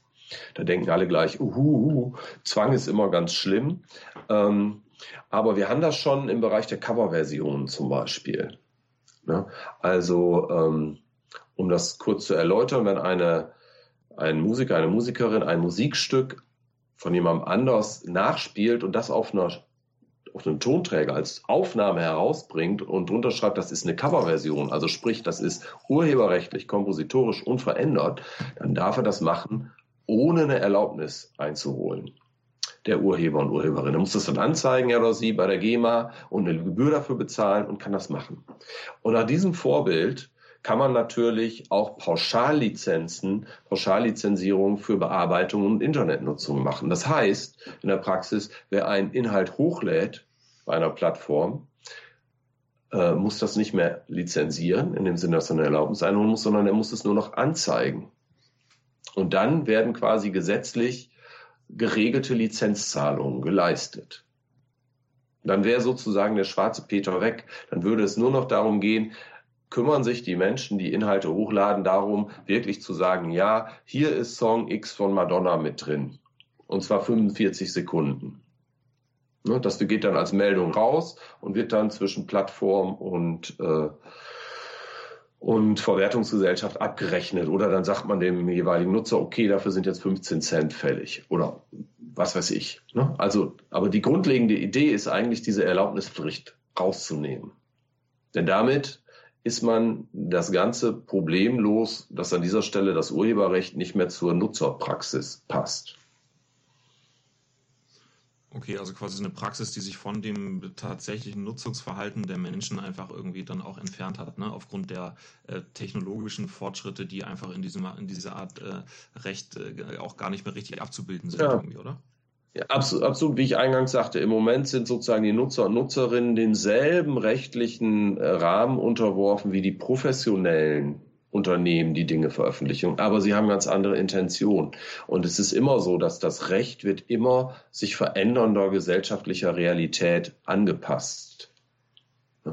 Und ähm, insofern ist die zentrale Frage eigentlich, wie muss das Urheberrecht angepasst werden, um den neuen Nutzungsformen gerecht zu werden. Der Paragraph 13 versucht ja eine Antwort darauf zu geben. Ne? Das ist ja ein Versuch, irgendwie damit umzugehen, dass sich hier was verändert hat. Das ist allerdings halt ein Versuch, der überhaupt nicht in Rechnung trägt, dass man, ähm, dass es vielleicht andere Instrumente gibt, um diesen Fall zu regeln. Und es gibt natürlich einen Grund dafür, warum man das nicht macht, weil das Recht sozusagen, diese Erlaubnispflicht ist natürlich auch ein großer Machtfaktor für die etablierten Player am Musikmarkt, dass die ungern hergeben. Ne? Aber die Idee andererseits verbreitet sich. Das Bundesverfassungsgericht hat vor, ähm, ich glaube nicht mal einem Dreivierteljahr in dem Urteil Moses Pelham gegen Kraftwerk, das ist ja so ein legendärer Rechtsstreit in Deutschland, der schon seit ich weiß nicht, über zehn Jahren läuft. Ich glaube, wir haben jetzt sechs oder sieben Gerichtsurteile dazu. Ähm, und das Bundesverfassungsgericht hat gesagt, ja, Moment, im Übrigen, lieber Gesetzgeber, ihr könnt zum Thema Sampling, da ging es also um die Frage, kleine Zonteile aus einer Aufnahme zu entnehmen und in andere neue Werke zu integrieren. Ihr könntet ja auch eine gesetzliche Lizenz festlegen. Also genau dieser Vorschlag zu sagen, wir lösen das Problem, indem wir sagen, niemand muss mehr eine Erlaubnis einholen, man muss es nur anzeigen und eine Gebühr bezahlen. Okay, und dieses Anzeigen könnte dann vielleicht auch über irgendein so zentrales Medium passieren, ne, dass jeder nicht irgendwie einen Schriftverkehr dann nochmal irgendwie mit einem, mit, mit der jeweiligen äh, Firma oder wie auch immer erhalten muss, sondern auch wieder dann sozusagen aggregiert an zentraler Stelle irgendwie, oder? Genau, am besten gleich mit dem äh, Upload-Formular bei der Plattform. Die dann irgendwie eine Schnittstelle hat zu so einer zentralen Stelle. Ne? Also, dass man vielleicht mit der zentralen Stelle sogar kommuniziert, aber über die API, wenn man glaubt, man ist eigentlich auf dem Formular der, der jeweiligen Plattform, auf der man etwas hochlädt, da lässt sich technisch sicherlich eine Lösung für finden. Hm. Okay. Vielleicht nochmal eine andere, andere Perspektive. Du hattest ja vorhin, glaube ich, auch von dieser Lehrmediensteuer, hieß sie, glaube ich, gesprochen. Lehrmedienabgabe. Lehrmedienabgabe, okay. Sowas ähnliches gibt es ja auch, glaube ich, für ähm, tatsächlich für ähm, das Anfertigen von Kopien. Ich glaube, wenn man in der Bücherhalle oder auch in, in der Universität ähm, Kopierer benutzt, mhm. ist irgendwie 50 Prozent äh, des Preises dafür geht, glaube ich, direkt auch an so eine zentrale Rechteverwertung, äh, diese es dann quasi wiederum an die Autoren ausschüttet. So. Wäre das mhm. auch eine Option, dass man sagt, okay, lasst uns doch die Abspielgeräte, ähnlich wie das jetzt die GEZ äh, ehemals äh, getan hat, vor, vor zwei, drei Jahren, lasst uns doch die Abspielgeräte einmal besteuern, also irgendwie ein Pauschalbetrag auf Computer, Laptops, Tablets, was weiß ich, ähm, die dann sozusagen wieder umgelegt werden auf die entsprechenden Rechtehalter. Wäre das auch eine Option? Ähm, also ich bin mir nicht ganz sicher, nagel mich nicht fest, das müsste ich tatsächlich nachgucken, aber ich glaube schon, dass in Computern und so weiter schon so eine Lehrmedienabgabe drin ist. Ähm, und ich glaube, dass die Höhe, wenn man jetzt sagen würde, wir wollen wirklich die komplette, bleiben wir bei der Musik, Musiknutzung damit erschlagen, die würde auch nicht ausreichen. Es gibt einen anderen Vorschlag, der, äh, den ich sehr interessant finde. Äh, der auch schon 20 Jahre alt ist. Damals gab es Leute, die haben für eine sogenannte Kulturflatrate geworben. Die Idee war, File-Sharing und MP3 und Musiknutzung nicht zu kriminalisieren, sondern zu sagen, damals war der Vorschlag, die Leute zahlen 20 D-Mark oder 20 Euro im Monat und wir schaffen eine, und dann können sie machen, was sie wollen mit der Musik. Und wir schaffen eine Institution, die quasi stichprobenartig Erhebungen macht, welche Musik von den Leuten genutzt wird und dann wird das an die Urheber verteilt. Damals wollte die Musikindustrie und die, äh, also vor allem die Tonträger, ähm, Hersteller, diese Labels und die GEMA wollten das auf gar keinen Fall, weil sie haben gesagt, das, das deckelt unseren Markt. Ne? Das äh, können wir nicht machen. Das, dann brechen unsere Verdienste ein. Heute finde ich persönlich das ganz lustigen Treppenwitz der Geschichte. Haben wir mit den Streaming-Diensten genau dieselbe Situation, nur für den halben Preis im Monat 10 Euro und es gibt keine gläserne Institution, wo man reingucken kann, wie es abgerechnet wird, sondern man bekommt dann irgendwie Zahlen aus den USA oder Schweden oder sonst woher und hat gar keine Kontrollmechanismen, ob das, auf welcher Grundlage diese Zahlen äh, entstanden sind. Äh, insofern halte ich dieses System einer monatlichen Abogebühr gar nicht für verkehrt. Die Frage ist nur wieder, wer kontrolliert diese Zahlen und wie wird das Geld verteilt. Und wenn man da dann auch eine Gebühr für sozusagen die Bearbeitung von Musik einfließen lassen könnte, wäre das natürlich umso besser. Aber das müsste man dann im Detail sehen, wie das am besten zu lösen ist. Okay, also quasi auch so eine Art Abo-Modell nenne ich es mal, aber irgendwie zentral gesteuert, so eine Art Kultur-Flatrate, die dann tatsächlich ähm, den Leuten den Zugang zu diesem Medium sozusagen auch garantiert irgendwo. Ne? Ähm, ganz lustig, auch wie du es eben schon angesprochen hast, letztlich ist es ja jetzt der Fall. Ne? Ähm, die Musikindustrie würde sich heute wahrscheinlich darüber freuen, wenn sie dies nochmal angeboten bekäme, weil heute ja in diesem äh, quasi äh, drei Parteienmarkt ähm, jetzt die Plattform aufgetreten ist, die sich jetzt quasi, sage ich mal, mindestens die Hälfte von diesem Betrag irgendwo einsackt. Ne? Ja, niemand weiß genau, wie viel diese Plattformen an den Inhalten verdienen. Spotify zum Beispiel ist ja noch immer nicht wirklich profitabel. Ne? Ähm, insofern ist das nur halb optimal. Auf der anderen Seite haben sich die, die großen Medienunternehmen auch schon angepasst, insofern, dass sie verstanden haben, dass heute am Markt eine ganz andere Lage herrscht, welche Formen der Lizenzierung wichtig sind.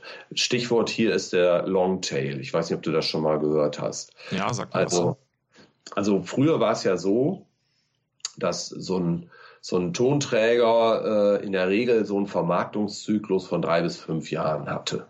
Danach war der wirtschaftlich irrelevant. Ja, das Album von irgendein Album von Bon Jovi oder Queen oder selbst die größten. Nach ein paar Jahren hat man damit nichts mehr verdient. Dann war das Thema mehr oder weniger durch. Dann hat man den Platz im Plattenladen gebraucht, ne, um neue Platten reinzustellen, die man besser verkaufen konnte. Dann verschwand das vom Markt. Heute digital ist auch, sind die ganzen alten Veröffentlichungen immer noch präsent, weil die Kosten, die in einer ba Datenbank vorzuhalten, vergleichsweise gering sind gegenüber dem Platz im tatsächlich physischen Plattenregal in einem Laden. Und äh, die Leute, man stellt fest, die Leute nutzen auch, wenn sie streamen, nicht nur die aktuelle, sondern auch die alte Musik. Das heißt, der Backkatalog, ne, die alten Veröffentlichungen von, von Labels und Musikverlagen sind auf einmal viel, viel wichtiger als am Musikmarkt vor dem Internet. Das heißt, heutzutage ist es wirklich entscheidend, nicht nur, wer hat heute die heißen Acts, sondern wer hat große Teile dieses alten Repertoires, weil dann kann man sozusagen mit den Plattformen und den Streaming-Anbietern über richtig Riesenpakete an äh, Songs verhandeln, die man denen zur Verfügung stellt oder nicht. Und man kann auch mit den alten immer noch Geld verdienen. Und ähm, das hat auch dazu geführt, dass es gab vor ein paar Jahren so eine Runde, wo große Medienunternehmen ganz viele alteingesessene Indie-Plattenfirmen gekauft haben. Wo ich sagte, wieso kaufen die die auf einmal alle? Und dann merkte ich, ah klar, die haben Musik, die mal in den 80er, 90er Jahren relevant war und die wollen die in ihren Backkatalog reinpacken, ne, um damit wieder Geld zu verdienen. Also das ist schon interessant. Also auch so ein bisschen so ein Verschieben ne? von nur das Aktuellste irgendwie und äh, was in den Charts ist, ist ja vielleicht auch so ein bisschen das Phänomen, ne? was in den Charts ist, wird gekauft und wird auch gehört, äh, hinzu irgendwie innerhalb der Playlist, die man dann vielleicht anklickt auf Spotify, ist es vielleicht gar nicht so relevant, von wann der Track eigentlich ist. Ne? Hauptsache, er passt irgendwie da in, in dieses, in dieses, ähm, in diese Playlist rein äh, und, und macht da irgendwie halt eine gute Figur als, als Track an sich, ne? Absolut. Und äh, da ist es für die Nutzer egal, wie alt der Song ist, beziehungsweise sogar spannend, dann vielleicht auch wieder in Musikkulturen der Vergangenheit eintauchen zu können und dazu einen viel leichteren Zugang zu haben als früher. Ja, okay, verstanden. Ähm, ich habe noch eine Frage auf meinem Zettel und zwar, okay. ähm, wir haben vorhin ja ähm, auch relativ viel gesprochen über so dieses ganze Thema Open Source und Open Content. Äh, welchen Einfluss hat das auch auf die Netzkultur? Ähm, was wäre so deine Einschätzung? Was würde diese EU-Urheberrechtsreform und auch das Thema ähm, Artikel 13, Uploadfilter und so weiter, was für einen Einfluss hätte das auf die, auf die Netzkultur, die ja schon auch mittlerweile eine gewisse Eigenständigkeit erreicht hat? Das ist äh, eine sehr spannende und zentrale Frage. Also ich würde mich wirklich wundern, wenn diese Urheberrechtslinie tatsächlich zentrale, wichtige Praktiken der Nutzerinnen heute auf einmal erschlagen und unmöglich machen würde. Allein schon, weil in dem Moment würden viele Plattformen gar keine ihre, ihre Markt ihre Marktposition verlieren und damit auch die Fähigkeit, Lizenzgebühren zu bezahlen. Ja, an, an wen auch immer. Also die Frage ist wirklich, ähm, wie viel davon wird durchgesetzt und wo ist das Ding ein Papiertiger? Ähm, wird das im Ende nur dazu führen, dass sozusagen ähm, äh, die Upload-Filter rigoroser eingesetzt werden führt es vielleicht dazu, dass kleine Plattformen aus dem Markt gedrängt werden. Dann würde man ja fast schon wieder denken, naja, äh, ist das nicht, hat man da nicht wirklich ein trojanisches Pferd mitgebaut oder einen Führungssieg errungen, ne, indem man quasi als EU, die kleinen Plattformen sind vor allem EU-Plattformen, indem man die aus dem Markt schießt? Ich glaube nicht, dass man wirklich die äh, Nutzerpraktiken, die sich etabliert haben, substanziell dadurch unmöglich machen wird. Weil das bedeutet weniger Aktivität auf den Plattformen. Und das wollen weder die Lizenzinhaber ähm, noch die Plattformen. Was man halt aber auch sieht an dieser Auseinandersetzung, dass weder irgendwie die kleinen Urheber noch die Nutzerinnen und Nutzer, Internetnutzer, irgendwie überhaupt eine Lobby haben. Also deren Position ist ja spiegelt sich hier ja überhaupt nicht wieder in dem Entwurf der Richtlinie. Deren Interessen sind da ja nicht berücksichtigt. Ja, okay, in dem Sinne, als das, äh, wie wir vorhin auch schon äh, kurz gesprochen haben, dass sozusagen es eigentlich gar nicht um den Urheber geht, es geht eigentlich um den Lizenznehmer und wie der jetzt sozusagen seine Investition äh, in die Lizenz sozusagen, wie er die am besten amortisieren kann irgendwo, ne? Genau. Ja. Okay. Und es ist halt auch immer so die Frage, welche, äh, welche Nutzung muss wirklich vergütet werden, welche schadet den Rechteinhabern. Zum Beispiel, wenn, wenn jetzt Musikstücke Bestandteil eines Memes werden und so weiter. Das ist dann immer auch klar eine Promotion für, das, für so ein Stück. Es verbreitet sich und es sorgt auf jeden Fall nicht dafür, dass weniger Dateien verkauft werden von dem Song, weil es sich ja um einen ganz anderen Artefakt handelt. Ja, verstehst, was ich meine? Also wenn man eine Kopie der Datei vertreibt, okay, da kann ich das verstehen, dass man sagt, das muss monetarisiert werden in jedem Fall. Aber sozusagen eine Bearbeitung in Form eines Memes bedeutet auf jeden Fall keinen wirtschaftlichen Ausfall für das Originalprodukt. Das ist ja auch so ein Argument zum Thema Investitionsschutz. Ich verstehe, was, was ich gerade noch überlegt habe, ist es, wäre es vielleicht auch ähm, denkbar, dass die Umsetzung äh, dieser Richtlinie letztlich einen gegenteiligen Effekt hat? Könnte nicht auch, wir haben ja vorhin auch gesagt, Leute, die äh, Künstler, die am Anfang ihrer Karriere stehen, sind eigentlich darauf erpicht oder sogar darauf angewiesen, dass ihr, ähm, ihr, ähm, ihr künstlerisches Werk eine gewisse Verbreitung findet, auch unentgeltlich könnte es auch passieren, dass, dass diese Leute sagen, okay, ähm, ich möchte aber bekannt werden, deswegen kann ich jetzt noch zu keinem Musikverlag oder ich kann jetzt noch nicht bei der GEMA Mitglied werden, weil das würde bedeuten, dass irgendwie die Leute auf den Plattformen meine Musik nicht mehr teilen dürfen. Könnte das auch passieren vielleicht? Du meinst, dass, ähm, dass sozusagen Künstlerinnen, die am Anfang der Karriere stehen, sagen, super, das ist ja jetzt ein Vorteil, weil ich bin nicht in diesem System, deshalb können die Leute mich, mich teilen und verarbeiten, ohne bestraft zu werden. Richtig, genau. Ja? Ähm, das ist eine Vorstellung, die man auch schon in der Open Content Debatte der 2000er Jahre hatte. Und da, die hat sich aber als naiv herausbestellt herausgestellt, beziehungsweise sie hat nicht berücksichtigt, wie kulturelle Dynamiken funktionieren. Ähm, Nutzerinnen und Nutzer gehen nämlich nicht los und suchen nach Musik, äh, die sie verwenden können, weil sie die, weil die Lizenz rechtlich unproblematisch ist, sondern sie verarbeiten die Musik, die ihnen etwas bedeutet. Und das ist in der Regel Musik, die sie irgendwoher kennen. Und das ist dann eben doch Musik oft oder meist aus Kontexten, wo derartige lizenzrechtliche ähm, Verstrickungen, sage ich es jetzt mal, oder Verträge eine Rolle spielen. Und ähm, da ein Angebot entgegenzusetzen, wo man sagt, hier, hey, das könnt ihr umsonst haben, das funktioniert in ganz bestimmten Nischen. Zum Beispiel, wenn Leute Urlaubsvideos vertonen und auf YouTube hochstellen wollen. Da sind sich viele Leute bewusst, dass auch wenn ich da jetzt Musik drunter lege, die äh, von einem großen Star kommt oder von äh, einem Musiker, der am Musikmarkt tätig ist, dann müsste ich das ja eigentlich lizenzieren. Also gucken die nach GEMA-freier Musik oder Musik mit entsprechenden Lizenzen. Die holen sich das dann oft aus US-amerikanischen Portalen, die so Creative Commons lizenzierte Musik featuren. Das weiß ich, weil meine eigene Musik ist da auch teilweise und ich habe dann gemerkt, dass ich überall auf der Welt auf einmal in so Nutzervideos auftauche. Ne? So, äh, was weiß ich, da kann man meinen Song äh, Marktversagen äh, zum Beispiel als Hintergrund hören von so einer Kanadierin, die da auf dem Skateboard, auf dem Snowboard die Piste runterrauscht. Oder jemand, der mit seinem Quadrocopter am Strand durch die Gegend fährt das hat natürlich mit dem Song nichts zu tun, nichts mit seinen Inhalten. Und das führt auch, habe ich zumindest festgestellt, nicht dazu, dass der sich weiter verbreitet, weil das ist so ein Nischeninteresse. Ne? Das gibt dann eine, eine, eine gute Soundscape unter so einem Clip und das war's.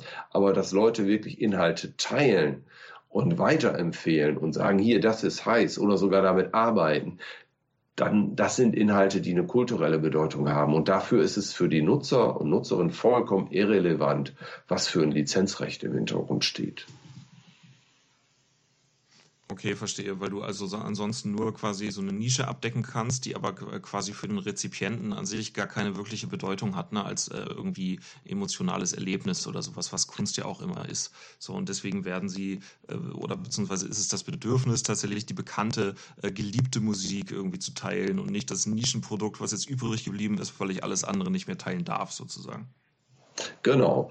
Oder halt nur die Nischenprodukte, die in meiner Nische eine Rolle spielen. Wenn ich jetzt auf äh, Electronic Body Music der frühen 80er stehe oder auf Country-Musik aus, die darf dann nur aus den Appalachen kommen oder sonst woher. Dann, aber auch da interessiert mich nur, wenn mich, wenn mir eine neue Musik, ein neuer Song begegnet, ob der mich emotional berührt, ob der mich trifft, ob der was in mir auslöst und nicht unter welcher Lizenz der steht. Hm, okay. Also die lizenzrechtliche Nische funktioniert nicht wirklich als, als Ersatz für die anders lizenzierten Inhalte, nur in, in ganz speziellen Fällen. Und ich glaube, da muss das Urheberrecht auch Rücksicht drauf nehmen, dass es den Nutzerinnen und Nutzern quasi ja egal ist, wie diese äh, wo, wie diese Musik lizenziert ist. Das heißt nicht, dass sie das nicht berücksichtigen sollen, aber durch eine Anzeigepflicht erscheint mir immer noch der vernünftigste Vorschlag zu sein, äh, um das zu erschlagen, ne, um die Leute nicht zu kriminalisieren und um gleichzeitig zu sagen, jetzt haben wir eine pragmatische Lösung, die diese Praktiken weiterhin legal ermöglicht wäre auch irgendwie dieses Thema der, der äh, Creative Commons Lizenzen, diese CC-Lizenzen, wir haben es vorhin auch kurz erwähnt, ähm, ist, könnte man sich daran auch irgendwie orientieren mit einem, mit einem neuen Urheberrecht und oder beziehungsweise ähm, ist das, wurde das vielleicht auch gemacht? Wurde das auch irgendwo als Inspiration genommen? Ja, auf jeden Fall. Also es gibt äh, in den, zum Beispiel im aktuellen Fassung des deutschen Gesetzes für Verwertungsgesellschaften, für die gibt es noch so ein eigen, eigenes Untergesetz, äh, weil das an sich schon komplex genug ist, gibt es zum Beispiel in der neuesten Verfassung die Verpflichtung, eine Lizenz einzuräumen, die eine nicht kommerzielle Nutzung ermöglicht. Das ist, darin bildet sich die kulturelle Auseinandersetzung um diese Creative Commons Lizenzen ab. Ja, dass man sagt, es muss äh, die Möglichkeit geben, auch für Leute, die bei der GEMA sind oder bei anderen Verwertungsgesellschaften, nicht kommerzielle Nutzungen zu erlauben. Und das steht da drin und die GEMA bietet jetzt auch so eine entsprechende Lizenz an. Die wird nicht beworben, die wird nicht promoted. Ich weiß nicht, ob die überhaupt Sinn macht, weil die so eingeschränkt ist in ihrer Definition dessen, was nicht kommerziell ist, dass sie mit dem ursprünglichen Geist von Creative Commons nicht mehr viel zu tun hat. Aber trotz allem sieht man, dass diese Auseinandersetzungen was bewirken.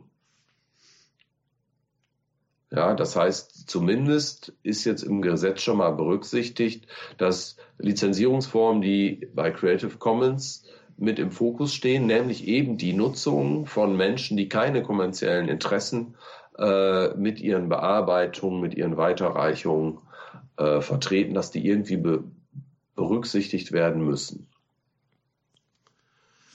ist ja eigentlich dann auch schon wieder ein Schritt in die richtige Richtung, weil es halt genau dieses Spannungsfeld, was du von auch ähm, angedeutet hast, dass letztlich der Nutzer heute rechtlich genau gleichgestellt ist mit dem ähm, Investor oder auch mit dem Lizenznehmer oder wie auch immer, ähm, mit dem Profi, sage ich jetzt einfach mal pauschal.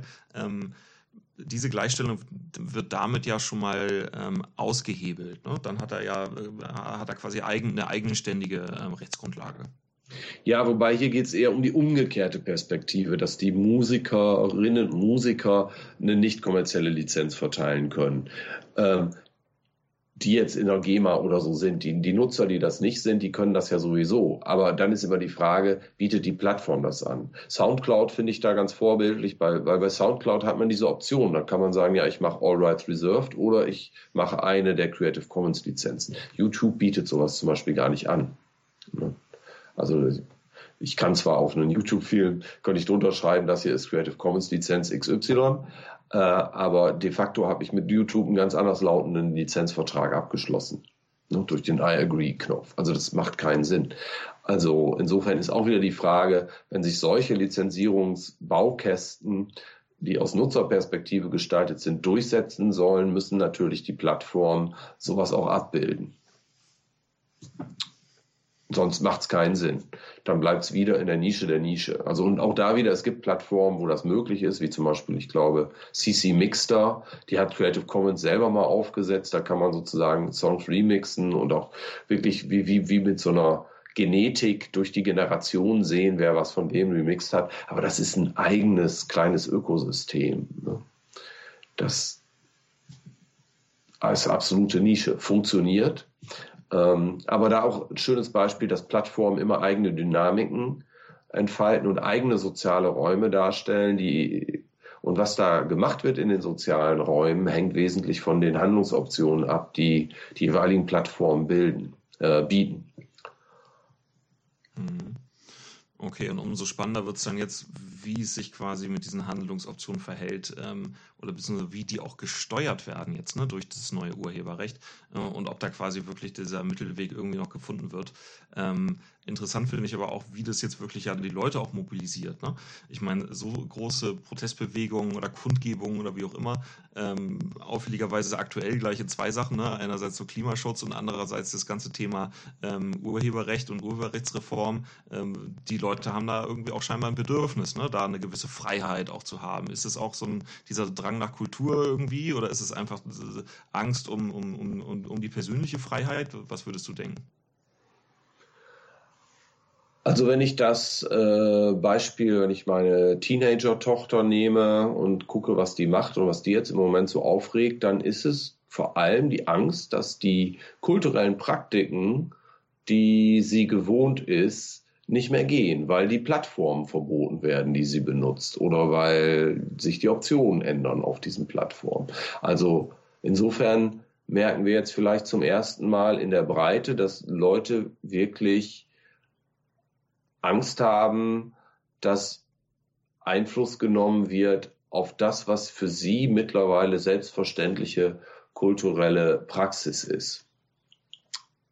Und ob diese Ängste jetzt immer berechtigt sind, von den richtigen Argumenten unterfüttert sind äh, oder nicht, sei mal dahingestellt. Aber bislang war Netzpolitik in dem Sinne, dass man sich um, um Rechte von Nutzern und Nutzerinnen kümmert und sagt, äh, Urheberrecht, die Gestaltung des Urheberrechts äh, hat Einfluss auf unsere kulturelle Praxis. Ja, das war immer so ein Nischenthema. Das ist ja auch das, was mich umtreibt. Mich interessiert, ich bin ja kein Jurist, mich interessiert das Urheberrecht nicht, weil ich da in, in, im Feinschliff äh, äh, der Sprache mein Handwerkszeug äh, schleifen will, sondern weil ich Musiker und Konsument bin und, und, und weil ich das spannend finde, wie das Urheberrecht Einfluss nimmt auf die Musik, die es gibt und die, die es nicht gibt. Und weiter gesponnen halt, welche kulturellen Praxen werden ermöglicht, welche werden schwer gemacht, in die Unsichtbarkeit, in die Illegalität abgedrängt. Und jetzt, wie gesagt, haben wir das das erste Mal so, dass auf breiter Basis Menschen äh, bewusst wird, dass da Praktiken in Frage gestellt werden, die für sie mittlerweile normal geworden sind und die sie nicht einfach aufgeben wollen. Also auch vielleicht, dass ein Teil der persönlichen Freiheit irgendwie gefährdet ist da an der Stelle, ne? Einfach, wie du auch sagst, es ist schon selbstverständlich heute, sich so zu bewegen im Internet und so äh, auch äh, quasi jederzeit ähm, Sachen zur Verfügung zu haben. Ne? Quasi diese ubiquitäre Verfügbarkeit quasi von Medien, von Musik, von Filmen, das ist ja mittlerweile alles quasi überall ortsunabhängig und auch zeitlich unabhängig irgendwie erreichbar. Ne? Ja, das hat ja auch sein Gutes und ähm das finde ich super. Also jetzt, wenn man mal persönlich werden will, wir waren jetzt die ganze Zeit sehr theoretisch. Ich komme ja noch aus so einer Zeit, als ich Teenager war in den 80ern, also ich bin Baujahr 69. Da äh, war mein einziger Zugang zu Underground-Musik so ein Second-Hand-Buchladen, äh, der von einem Hippie betrieben wurde und wo es so in der Kleinstadt und wo es so ein Fach gab mit, mit Second-Hand-Schallplatten und da landete irgendwas.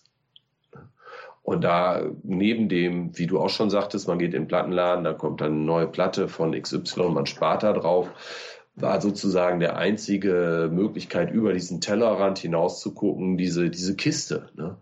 Und ähm, dementsprechend demgegenüber ist natürlich dieses riesige Archiv, das sich gebildet hat im Internet, wirklich ein Schatz, weil manche Leute sagen zwar, ja, das führt zu einer Oberflächlichkeit, der Wert von Musik äh, nimmt ab. Das mag auch so sein auf der einen Seite. Auf der anderen Seite treffe ich junge Leute, die so unglaublich belesen sind, in Anführungsstrichen, also die mit Mitte 20 so viel wissen über Popmusikkulturen der 50er Jahre bis heute, dass ich so denke, wow, das wäre für mich unmöglich gewesen. Ne? Die, also es gibt Menschen, die nutzen wirklich diese, das Internet, die allwissende Müllhalde, wie ich sie auch gerne mal nenne, die nutzen die, um da zu graben und wirklich Wissen zu generieren und Musik zu entdecken. Und äh, das ist auch ein echter Schatz, ne, diese Möglichkeit zu haben. Und deshalb muss man das, äh, ist es auch verständlich, dass Leute sagen, wir wollen das behalten. Das spielt in unserer aller Praxis eine Rolle. Auch ich als Musikwissenschaftler, wenn ich jetzt irgendwo was lese von irgendeinem obskuren Musikstück und ich will wissen, hey, was ist das? Was mache ich dann? Ich gehe auf YouTube, weil irgendjemand hat garantiert diesen Song digitalisiert von irgendeiner Single oder Schallplatte. Und er hat dann 250 Klicks, ne? aber er ist da. Und das ist natürlich super für jemanden wie mich. Ich bin da ja auch Nutzer, wie alle anderen auch. Also so eine Archiv, archivarische Funktion eigentlich auch, ne? So ein Konservieren von, von Liedern, die es sonst auf einem richtigen physikalischen Tonträger vielleicht gar nicht mehr gibt, ne? Absolut, oder nur für viel Geld oder Mühe erreichbar ist. Und insofern hat auch dieser Bildungsgedanke, der ganz, den wir ganz am Anfang der Sendung hatten, ne, von dem ganz frühen Urheberrecht, spielt auch da wieder eine Rolle. Weil doch eine Menge zugänglich wird durch diese Upload, Uploads der Nutzer, die halt äh, leider nur in Ausnahmefällen äh, legal im Sinne von lizenzrechtlich abgesichert sind. Aber die natürlich eine Menge äh, Wissen und, und Bildung in die Welt schleudern. Mhm. Holger, we weißt du noch, was deine erste Schallplatte war damals? Äh, ja, ähm, ich glaube, meine erste war Greatest Hits von Queen. Die habe ich okay. geschenkt lassen. Und die zweite war ähm, die erste LP von Trio. Ich weiß nicht, ob du dich an die erinnerst. Die hatten so einen dadaistischen Hit, der hieß Da, Da, Da in der neuen deutschen Welle. Da, Da, Da kenne ich natürlich. Ja, genau. Das war die Band. Ja, das vergisst man nicht. Ne? Ich bin auch heute noch Schallplattenkäufer, aber das ist, äh, ich bin halt Nerd und ich habe die Lizenz zum Nerd sein, weil ich äh, Musikwissenschaftler bin. Ne? Äh, mhm. Dann äh, äh, kann ich da, darf ich mich da ausleben. Sehr schön. Holger, ich ähm, danke dir ganz herzlich für das Gespräch hier. Bitte. Das hat äh, echt Spaß gemacht und es waren mega interessante Facetten, die dabei rausgekommen sind. Also ganz herzlichen Dank. Bitte, bitte. Ich hoffe, wir haben diesen riesen Elefanten irgendwie zumindest teilweise vermessen, ohne dass es zu langweilig ist. Dann das ist ja schon, man muss das schon, das ist auch ein trockenes Thema. Leider. Aber wir haben hoffentlich klar machen können, dass es auch ein spannendes Thema ist. Sehr schön, vielen Dank. Okay, bitte.